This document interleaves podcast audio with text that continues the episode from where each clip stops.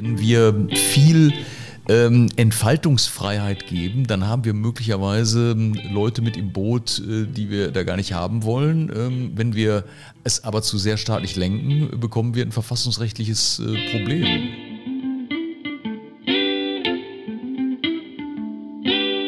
Uns auch vergegenwärtigen, dass es Leute gibt, die in Deutschland leben, einen muslimischen Glauben haben, den sie mehr oder weniger ausleben, wie ja eben auch äh, die äh, jüdischen äh, Mitbürger, aber eben nicht mehr integriert werden müssen, wenn man in der zweiten oder dritten Generation in Deutschland lebt.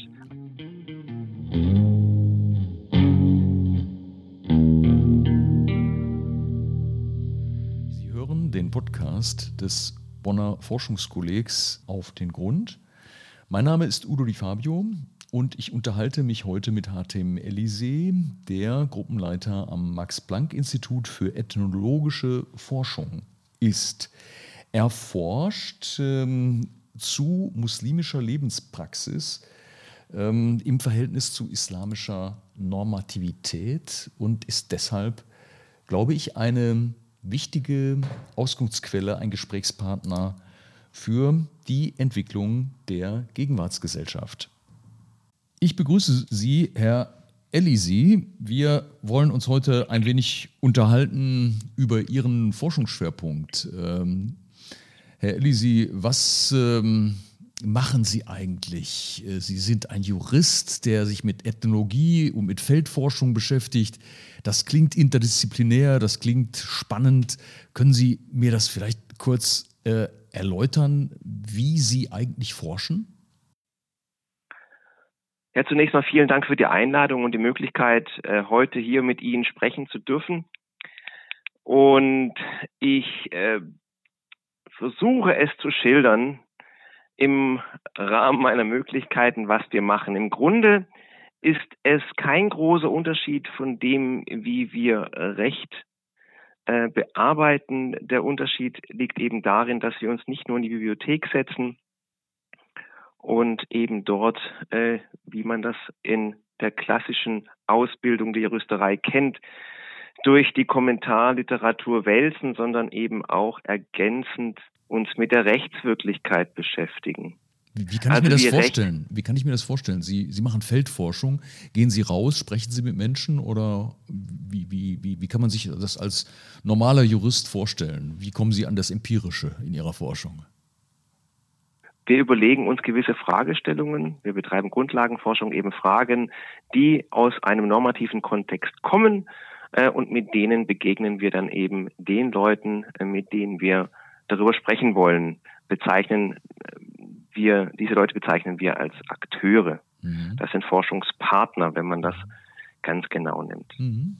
Ähm, und Sie beschäftigen sich mit jungen Muslimen in Deutschland. Habe ich das aus, Ihrem, aus Ihrer Forschungsbeschreibung richtig verstanden?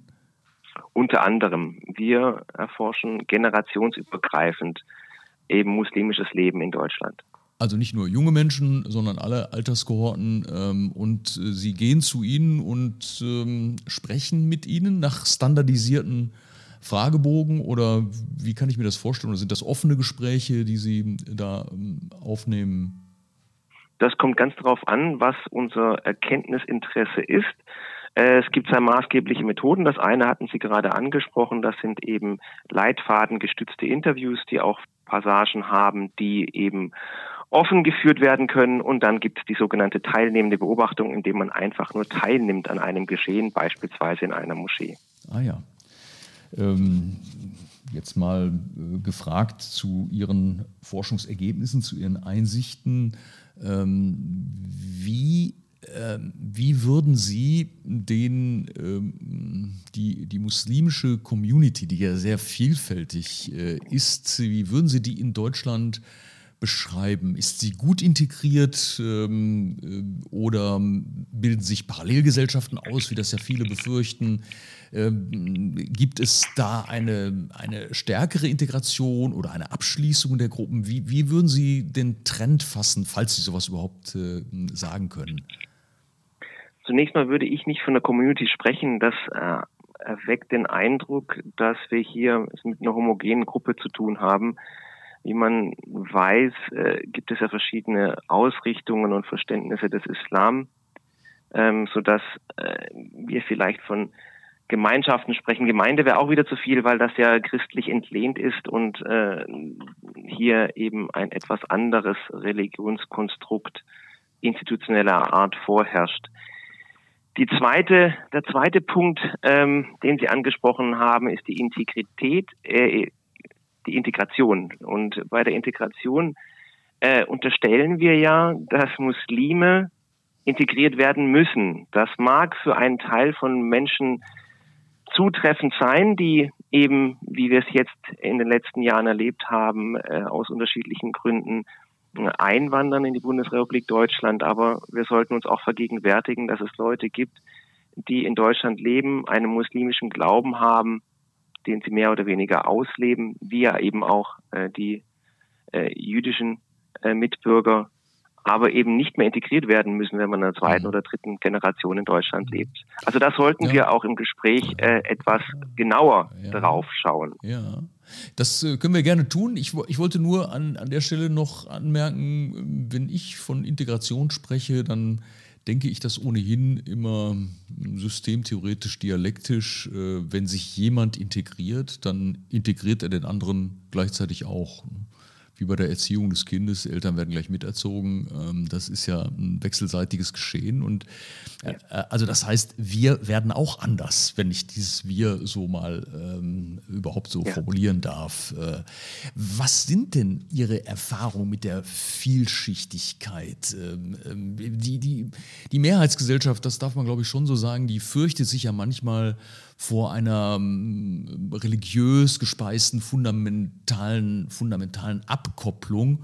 Und ich habe manchmal so den Verdacht, das hat häufig weniger mit Religion zu tun, sondern mit traditionellen Kontexten, die man mitbringt und die man selbstverständlich auch nicht sofort aufgibt, nur weil man jetzt in einem anderen Land ist. Ähm, welche, welche Befunde ähm, haben Sie da ermittelt? Also die Diskrepanz besteht sozusagen in der Doktrin, äh, also diesem klassischen Verständnis des Islam, sowohl im wissenschaftlichen Kontext als auch in der breiten Öffentlichkeit. Äh, wir sehen da ja meistens Saudi-Arabien als Paradebeispiel vor unserem virtuellen Auge und eben der Alltagspragmatik. Und genau in diesem, in diesem Spannungsfeld betreiben wir Forschung, wie eben der einzelne Akteur, Forschungspartner hatte ich ihn vorhin auch genannt, also die Musliminnen, mit denen wir sprechen und die wir beforschen oder mit denen wir forschen, sich äh, eben zu den Alltagsproblemen stellen, jenseits bestimmter Lehrmeinungen. Was sind das für Alltagsprobleme? Also wie man in, wie man sich im Beruf verhält, wie man eine Familie gründet oder wie man eine Wohnung bekommt oder welche Alltagsprobleme haben Sie da äh, im Auge? Nehmen wir das klassische Beispiel des Alkohols. Es ist ja weithin bekannt, dass im Islam der Genuss von Alkohol grundsätzlich verboten sei, so dass eben, äh, wenn man, nehmen wir an, sie erkranken und Medikamente nehmen müssen, ähm, nicht selten auch äh, alkoholische Substanzen in der betreffenden Medizin vorzufinden sind. Und äh, hier stellt sich dann eben für einen oder eine gläubige Muslimin ähm, die Fragestellung, ähm, ob sie das Medikament nehmen können. Ja. Und da kommt dann eben genau die, diese Fragestellung auf, folgt man einer bestimmten Lehrmeinung oder folgt man eher alltagspragmatischen äh, Erwägungen. Ja. Können Sie da beobachten, dass es da so eine, äh, eine Anpassung gibt, äh, das, was man normalerweise äh, mit Integration meint? Ähm, oder, oder ist der Einfluss islamischer Theologie, wenn ich das so nennen darf, ist der stark in, ähm, bei jungen Muslimen, die etwa aus dem arabischen Raum stammen?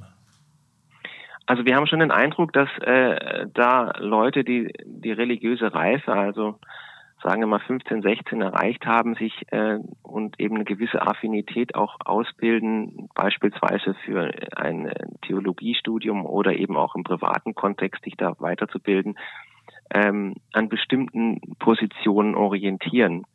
Das Bild ist allerdings äh, mannigfaltig. Wir hatten eine Studie in Münster äh, dazu zum Schächten durchgeführt äh, und da auch festgestellt, dass die Motivation eben geschächtetes Fleisch zu essen oder nicht zu essen äh, aus den unterschiedlichsten Richtungen kommt. Äh, teilweise religiös, teilweise auch aus äh, sozialen Kontexten. Ich möchte jetzt nicht von Druck sprechen, aber äh, eben von, von, von, von dem Umfeld, das eben das Gepräge gibt, äh, aber auch ganz individuelle Auffassungen. Mhm.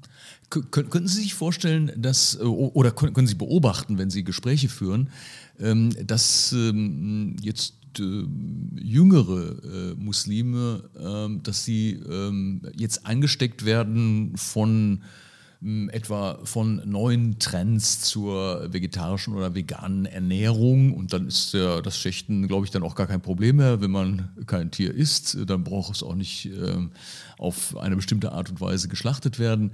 Äh, gibt es sowas eigentlich auch? Äh, wird gibt es da eine Osmose zwischen verschiedenen ähm, kulturellen Trends ähm, oder ist das jetzt oder wird das nicht wahrgenommen im, im muslimischen Bereich? Äh, der Trend äh, ist sehr stark, vor allem würde ich sagen in Europa und da sind äh, gerade junge Musliminnen in Deutschland mitführend in der Debatte. Ähm, hier geht es um den sogenannten Öko-Islam. Man versucht eben aus den religiösen Normen und Rechtsfindungsmechanismen heraus Argumentationsmuster heranzuziehen, um sich eben ökologisch, äh, ökologisch zu leben und ökologisch zu ernähren. In der Sache ist es in der Tat dann so, dass man eben vegan oder vegetarisch äh, sich versucht zu ernähren und die Argumentationslinien dann aus äh, den betreffenden Regelungs Vorgaben der Religion zieht. Das ist mhm. ein, ein sehr großer, großer Trend, äh, insbesondere in Deutschland, Frankreich und Großbritannien zunehmend auch. Ähm, das nehmen wir wahr und haben die Forschung auch schon im Auge, aber noch nicht angetreten. Ja, könnte es da sogar vielleicht dann Spannungen geben zwischen einem Öko-Islam und einem traditionellen Islam, der das Lamm ähm, schächten will und die jungen Menschen sagen, nein, äh, wir essen lieber was Vegetarisches? Äh, oder hoffe, ist das noch ja, zu also früh, sowas zu fragen? Schwierig, schwierig einzuschätzen, aber ich gehe mal davon aus, äh, das ist ja, wäre dann ja auch ein ganz typisches, äh, typischer Entwicklungsprozess, ähm, den man über Generationen hinweg äh, zu betrachten hat. Aber äh, so wie wir das jetzt mit halbem Auge beobachten, scheint es in die Richtung zu gehen. Wir haben also hier doch eine gewisse Diskrepanz zwischen der Schulmeinung und eben denjenigen, die äh, den Islam in diesem Bereich im Alltag ausleben. Mhm.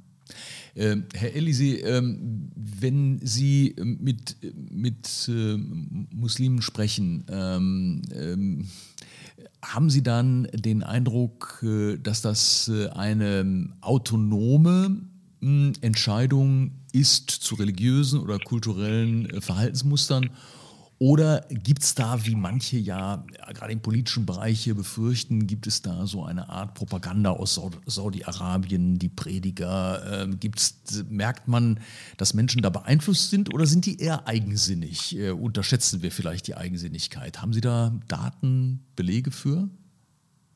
Nun betreiben wir natürlich keine äh, Radikalisierungs- oder Terrorismusforschung. ähm, aber ich gehe davon aus, äh, dass äh, das Bild in dem Bereich sehr bunt ist. Man kann Ihre Frage nicht mit Ja und Nein beantworten. Ich würde sagen, es gibt beide, beide äh, Richtungen, also sowohl diejenigen, die sich eher, so würde ich sagen, konservativ ausrichten und diejenigen, die etwas progressiver mit ihrer Religion umgehen. Aussagen und Statistiken dazu kann ich Ihnen mhm. an der Stelle mhm. äh, nicht geben. Mhm. Wir haben gerade ähm, eine mm, vergleichsweise breite Diskussion über einen neuen Antisemitismus in Deutschland zu verzeichnen. Nicht nur in Deutschland, in ähm, mehreren europäischen Staaten. Ähm, er lebt äh, im, äh, in einem rechtsextremen Bereich wieder auf, aber er ist jetzt auch gerade angesichts des ähm, ähm äh, des Konflikts im Nahen Osten ähm, doch auch äh, beobachtet worden im äh, muslimischen äh, Bereich. Gibt es im Islam nach Ihrer Kenntnis äh, so ein strukturelles Muster, das, wenn nicht antisemitisch, so doch, so doch antijudäisch ähm, oder anti-israelisch ausgerichtet ist? Gibt es so ein Muster oder ist das mehr äh, eine Sorge äh, gegenüber einer Kultur, die wir nicht so richtig kennen?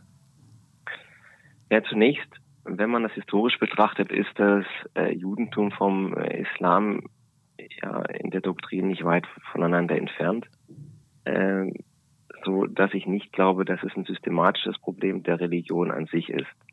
Dann stellt sich natürlich die Frage, ob es ein systematisches Problem der Gläubigen ist auch das glaube ich nicht. Äh, glauben wäre jetzt hier das falsche Wort. Also das denke ich nicht.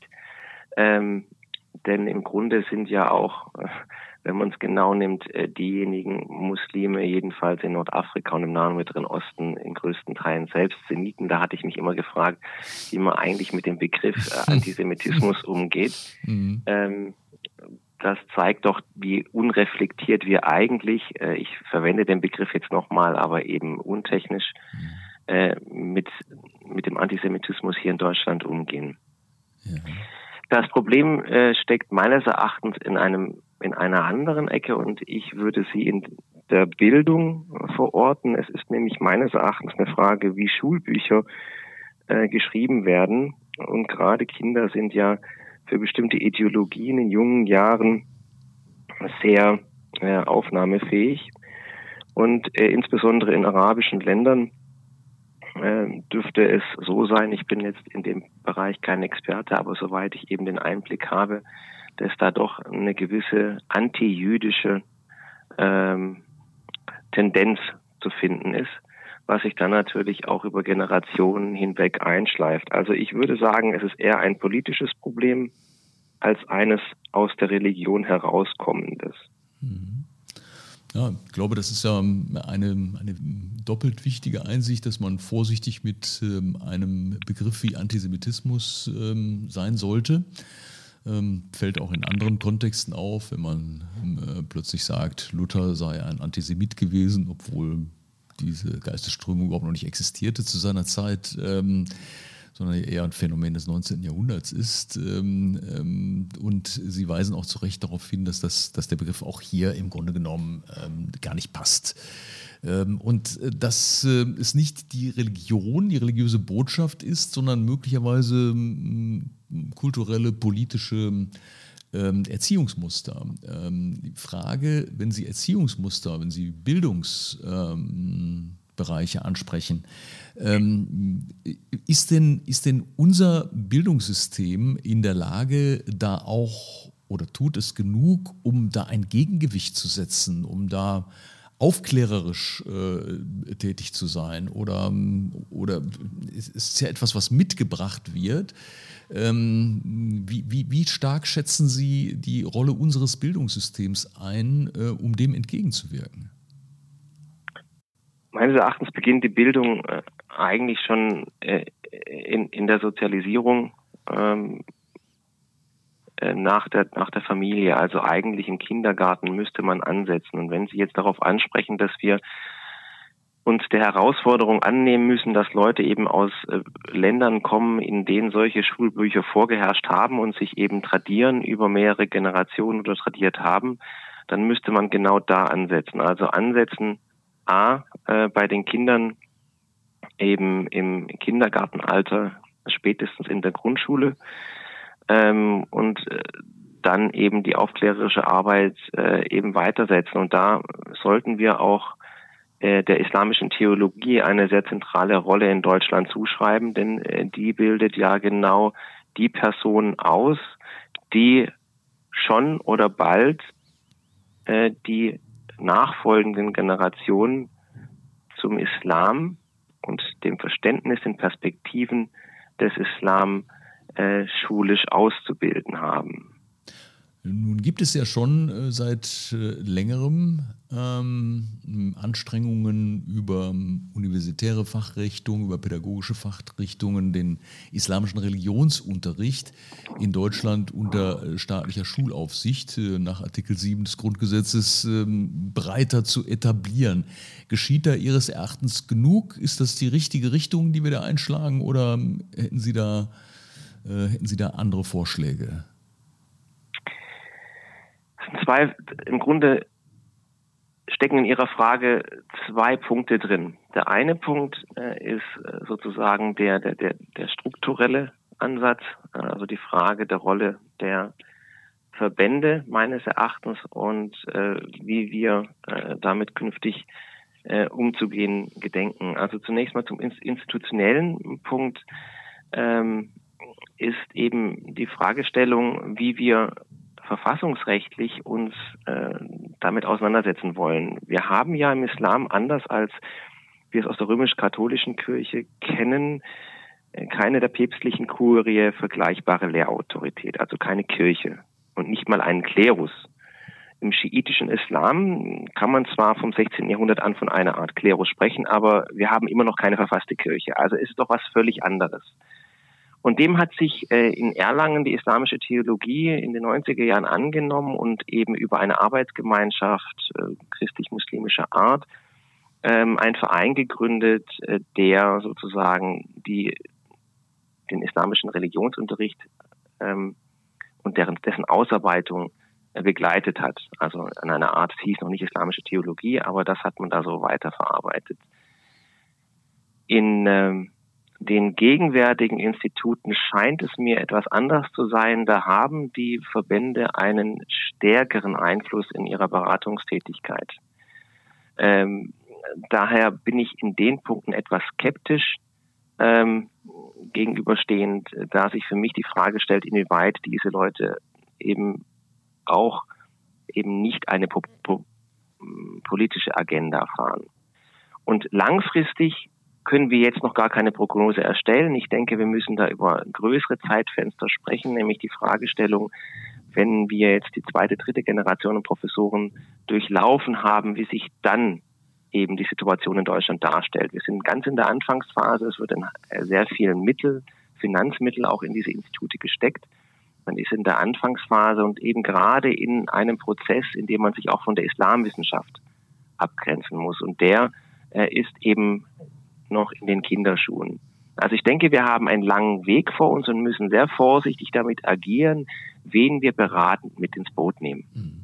Ja, ich glaube, das Problem liegt ja ein bisschen darin, dass der Religionsunterricht, äh, wie ihn das Grundgesetz äh, gewährleistet, nicht vom Staat ausgeht und auch nicht von ihm initiiert äh, und gelenkt wird, äh, sondern dass er ja eigentlich von den Religionsgemeinschaften herkommen muss. Natürlich steht auch hier das klassische Bild der Kirche Pate, die selbst auf Religionsunterricht drängt und die dann im Rahmen der Säkularisierung letztlich unter staatlicher Aufsicht äh, dabei gerät. Und wir merken, nämlich auch Ihren äh, Ausführungen, dass der Islam äh, wegen seiner mangelnden körperschaftlichen Struktur ähm, nicht so passt. Äh, wenn wir viel ähm, Entfaltungsfreiheit geben, dann haben wir möglicherweise ähm, Leute mit im Boot, äh, die wir da gar nicht haben wollen. Ähm, wenn wir es aber zu sehr staatlich lenken, bekommen wir ein verfassungsrechtliches äh, Problem. Äh, ist das eine, für Sie eine zutreffende Beschreibung oder würden Sie das anders darstellen? Herr Di Fabio, ich könnte es nicht besser formulieren. Also Sie haben es auf den Punkt äh, gebracht. Das ist genau das Dilemma, in dem wir stecken. Allerdings sehe ich auch positive Punkte. Wir sehen es ja jetzt, haben es jetzt ein bisschen, naja, es ist keine Schwarzmalerei, aber wir eben das Problem äh, wirklich am Schopfe gepackt. Äh, der erste Schritt in die richtige Richtung ist zunächst einmal, dass es in Deutschland ein Islamkolleg gibt, äh, das eben Deutschland finanziert wird und auch von deutschen ähm, Universitäten, äh, in diesem Falle äh, Osnabrück, äh, nun auf den Weg gebracht wurde.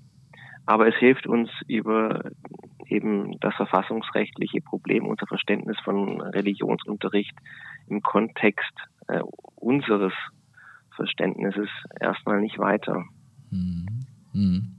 Also da sagen Sie, muss man, äh, muss man weiter äh, experimentieren ähm, und die Entwicklung abwarten, auch vielleicht in der Hoffnung, ähm, dass äh, muslimische Menschen in Deutschland ähm, vielleicht doch den Gedanken der Selbstorganisation ähm, stärker pflegen und entwickeln. Gibt es da, können Sie mit Ihrer Forschung da Tendenzen in diese Richtung äh, erkennen oder, oder ist das mehr so eine, eine illusionäre Erwartung?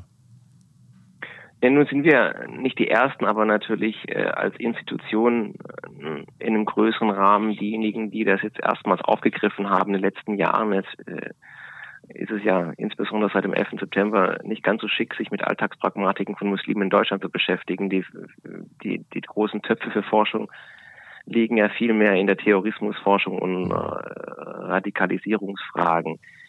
Ähm, daher möchte ich mich zurückhaltend äußern, weil wir auch sehr am Anfang stehen. Äh, unsere Studien, die wir gegenwärtig machen, äh, gehen in den Trend, dass wir zunehmend Initiativen äh, in Deutschland sehen, der Selbstorganisation ähm, und auch von Leuten, die eben auch sehr genau wissen, wie man das macht äh, in, in, in, in einem Verfassungsstaat äh, und im Rahmen des Artikel 4 äh, dabei sind große innovative Projekte zu sehen, aber auch hier, Herr Di Fabio, sind wir noch ganz am Anfang. Also da glaube ich, ein Zwischenfazit frühestens in zehn Jahren ziehen zu können. Ähm, der Anstoß äh, wurde jetzt im Grunde erst gelegt, soweit wir es überblicken können. Ja, okay. Äh, lassen Sie mich vielleicht zum Abschluss nochmal ähm, darauf zurückkommen, was Sie eingangs äh, als Beispiel präsentiert haben, der ähm, Umgang äh, in der Alltagspraxis etwa mit Alkohol. Äh, Sie haben auf Medikamente hingewiesen. Da wäre meine Frage, müssen wir stärker als bisher ähm, Medikamente mit und ohne Alkohol ausweisen, Alternativen vielleicht schon anbieten und äh, Ärztinnen und Ärzte da entsprechend informieren, damit wir da sensibler werden, damit alle äh, da sensibler werden.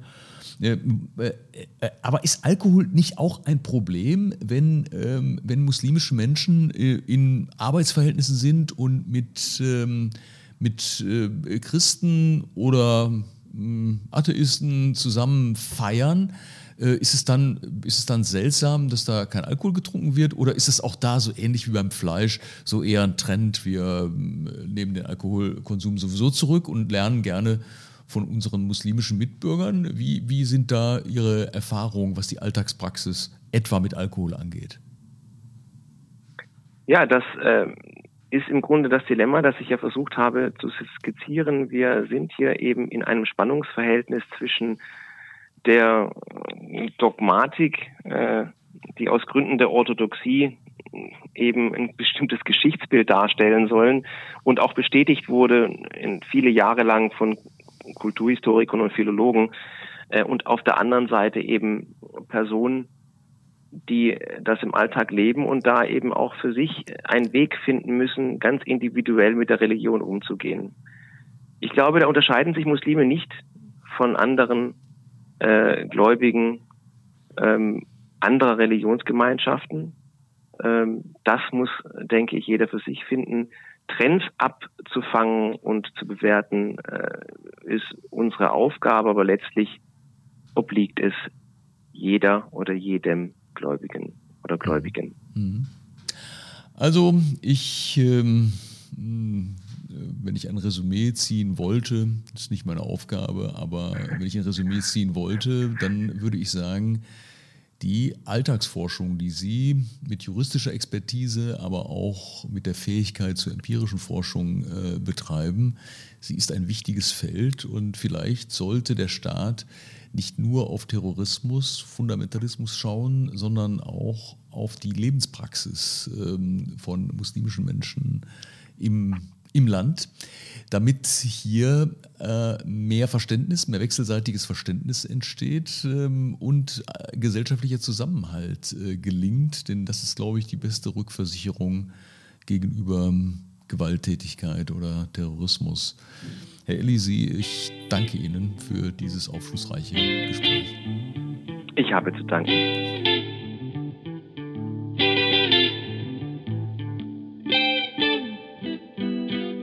Das war ein Beitrag unseres Formats Auf den Grund.